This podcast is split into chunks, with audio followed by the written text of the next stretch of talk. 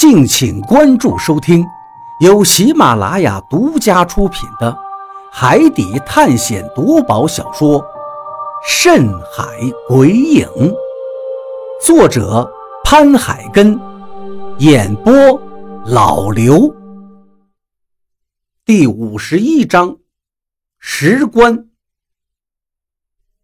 石头棺材按理说是不能漂浮在海面上的，可现在。它不但能随着海水漂浮，甚至还能追人。就算不是石头棺材，是木质的棺材，也不可能追人呢。这个棺材越发的诡异，越发的让人心里面不能平静了。老贾六神无主的嘟囔着：“娘的，这都叫什么事儿？老子出了一辈子海。”这一次遇见的诡异事儿比一辈子的都多。霸下、肾、鬼船，现在又出现了一个能在海面上漂浮的石头棺材。难道老天爷不想让我们找到仙山吗？我看老贾的脸上有些绝望，赶紧上前安慰道：“老贾哥，你别灰心呀。”霸下是老祖宗供养的，鬼船也是老祖宗留下的，都是我们蛋民传下来的东西。说不定老祖宗是在提醒我们，不让我们忘记传统。毕竟现在很多规矩，甚至是我们必须有的东西都失传了。我也不知道怎么安慰老贾，只能是胡乱的编造一个理由。老贾听了我的话，脸色这才好了一点。他对我点点头，说道：“小鱼，行了，我不用你安慰。娘的，不就是石头棺材吗？海市蜃楼都没有让老子留下来，霸下也没有追上老子，老子这条命已经赚了。老子今天就要看看这石头棺材究竟有什么不一样。”老贾说到这儿。把缠在脖子上的带子一扔，伸出那一只完好的手就扯开了衣服，露出一身黝黑的肌肉。小鱼，我手不方便，你弄根绳子拴住我，我跳下去看看，这石头棺材到底是个什么玩意儿。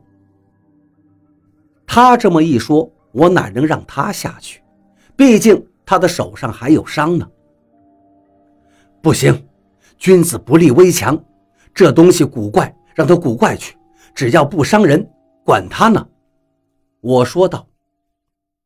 我们还要下去清理海带，清理完了海带，船能控制方向了，我们直接就走了。我就不信了，这棺材还能跟我们一路。老贾看了看我，点了点头。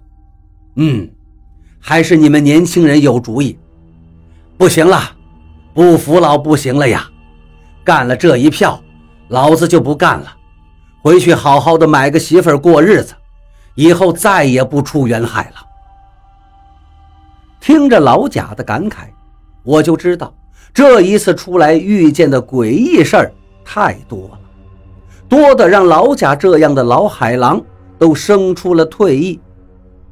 以前听二叔讲他出海的经历，我总感觉。出海是一件好玩的事儿，可以遇见各种在岸上见不到的事情，可以看见各种在岸上看不见的风景。但是真正出海了，我才知道那些故事都是二叔添加了很多戏剧化的成分。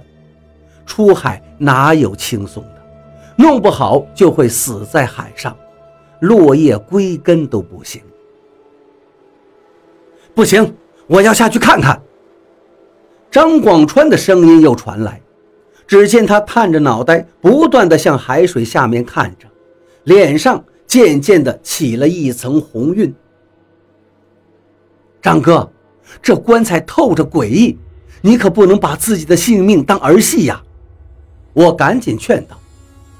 张广川笑了笑道：“小玉，我父母一辈子都是跟死人打交道的。”到了我这一辈，虽然吃上了公粮，但还是跟死人打交道。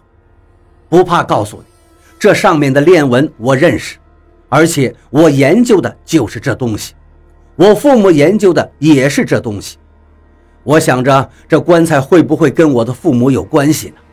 毕竟我出海就是为了寻找我父母，就算是有万分之一的几率，我也要看看。说不定这上面的链纹就有我要的信息。听张广川这么一说，我也没有办法拒绝了。毕竟他有自己的想法，有自己的目的，而且既然他说这棺材上面的字可能跟他父母有关系，我就更不能阻止了。于是叹了一口气道：“哎，我知道我没办法阻止你，但你一定要注意安全，把绳子绑上。一会儿我在上面拉着绳子。”如果有什么不对劲儿，你一定要注意，我会立刻拉绳子。张广川点了点头，我就知道你小子会帮我的。只见他微微一笑，就急不可耐地拉过来一根绳子，系在了自己腰间。我拉住绳子以后，他就立刻翻身下了船舷。虽然让张广川下去了，但是我的心里面还是很担心，生怕出什么问题。张广川小心地跳进海水里，他毕竟不是渔民，身体没有我们灵活。好在他会水，在海水里面划了几下，就到了棺材的边上。他这一下去，我们不能丢下他不管，清除舵叶上面的海带，只能压后了。老毛小心地把鱼枪拉了上来，拉到了船身的旁边。张广川顺手拉住了绳子。他小心翼翼地向棺材边靠近，丝毫不敢大意，而我也是一样，伸手拉着绳子，一点一点地往下面放。如果一有不对劲儿的话，我直接就会把他拉上来。他笨拙地游动了几下，终于到了棺材的边上，慢慢地把手伸向了棺材，但是他的手刚触摸到棺材，立刻就缩了回去。我差点出声，想问他怎么样了，但是又怕惊扰到他，只能是屏住呼吸，默默地等着。张广川围着棺材转悠了一圈，终于又回到了船头，用手摸了上去。接着我就看见他长长的出了一口气，抬起头直接说道：“是石头棺材，虽然不知道为什么石头会在海面上漂浮着。”但是我可以确定是石头棺材，上面的字也是链纹，但是有些字我认识，还有一些我也是一抹瞎，只能靠猜了。如果给我时间的……没等他把话说完，那石头棺材就好像是有人驱动一样，忽然间转动了一下。张广川大吃一惊，而我的心里也是一紧，赶紧快速的收绳子。张广川的身体立刻就从水里面出来了，直接暴露在了空气之中。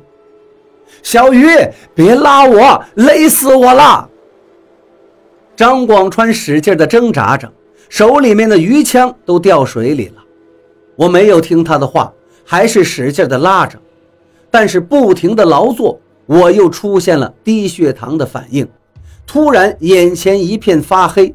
手里的绳子再也抓不住了，开始从我手里滑脱。绳子上面的毛刺刺得我手心一阵生疼，我一屁股坐到了地上，天地都开始旋转。我只听见周围焦急的叫喊声不断的在放大，不断的在我耳朵里面回响着。我想努力挣扎着起来，可是全身一点力气都使不出来。就在这时。